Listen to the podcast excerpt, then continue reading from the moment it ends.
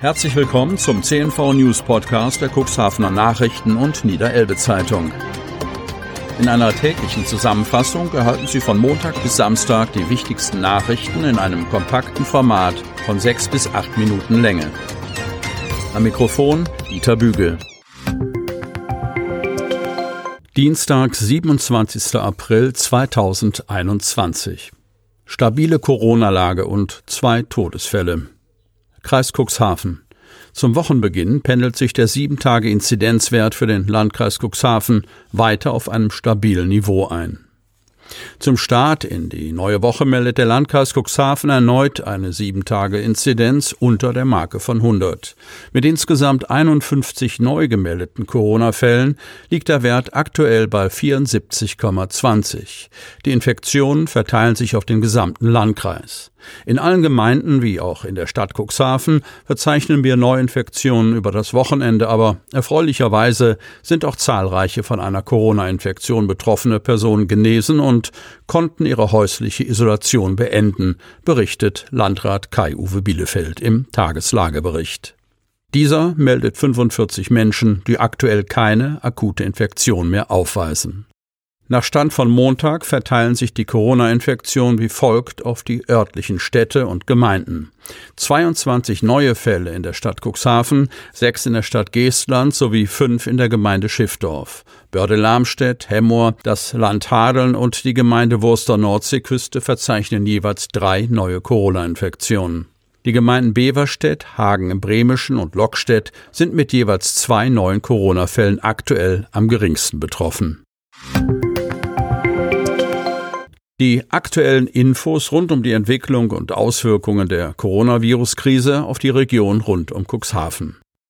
Nach wie vor erreichen uns jedoch auch Nachrichten über Fälle, in denen eine Infektion nicht überstanden werden kann, führt der Landrat aus. Zwei Personen aus dem Land Hadeln und der Stadt Geestland seien an oder mit dem Coronavirus verstorben.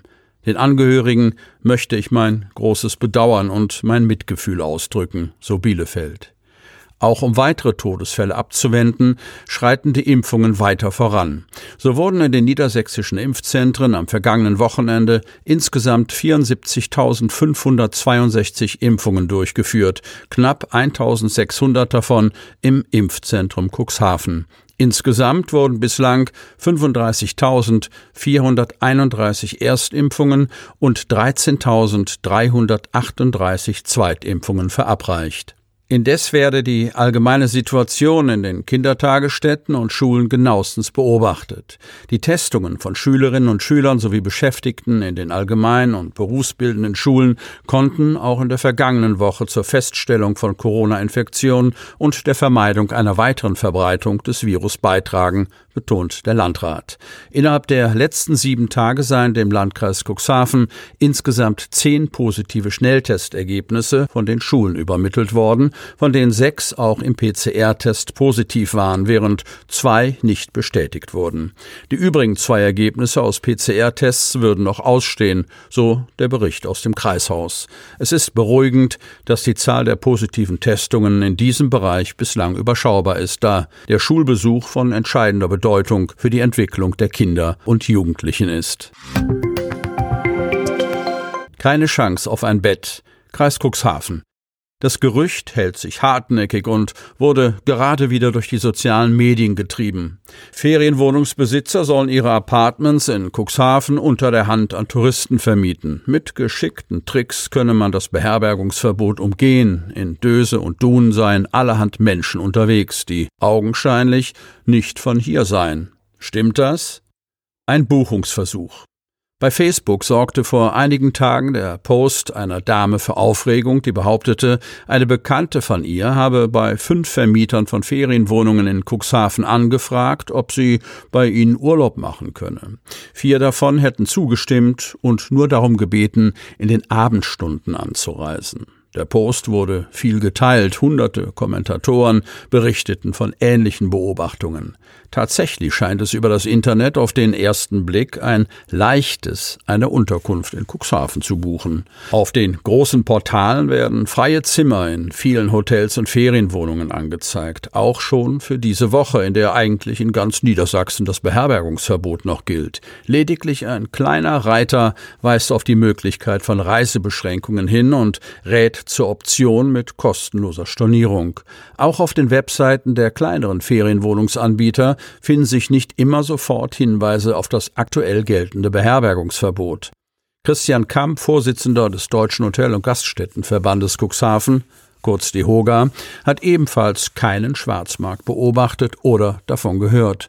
Unsere Mitglieder berücksichtigen das Beherbergungsverbot. Das läuft alles in geregelten Bahnen, sagt er. Gleichwohl sei der Druck, wieder öffnen zu müssen, bei vielen sehr groß. Aber Schindluder ist uns nicht bekannt, so Kamp.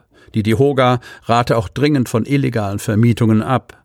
Das ist gegenüber den Kollegen, die sich an die Regeln halten, äußerst unfair, so Kamp. Zudem würde sich Cuxhaven so selbst einen schlechten Ruf erarbeiten. Das könne in niemandes Interesse sein. Die Hoffnung, ab dem 10. Mai wieder Gäste empfangen zu können, teilte er weniger.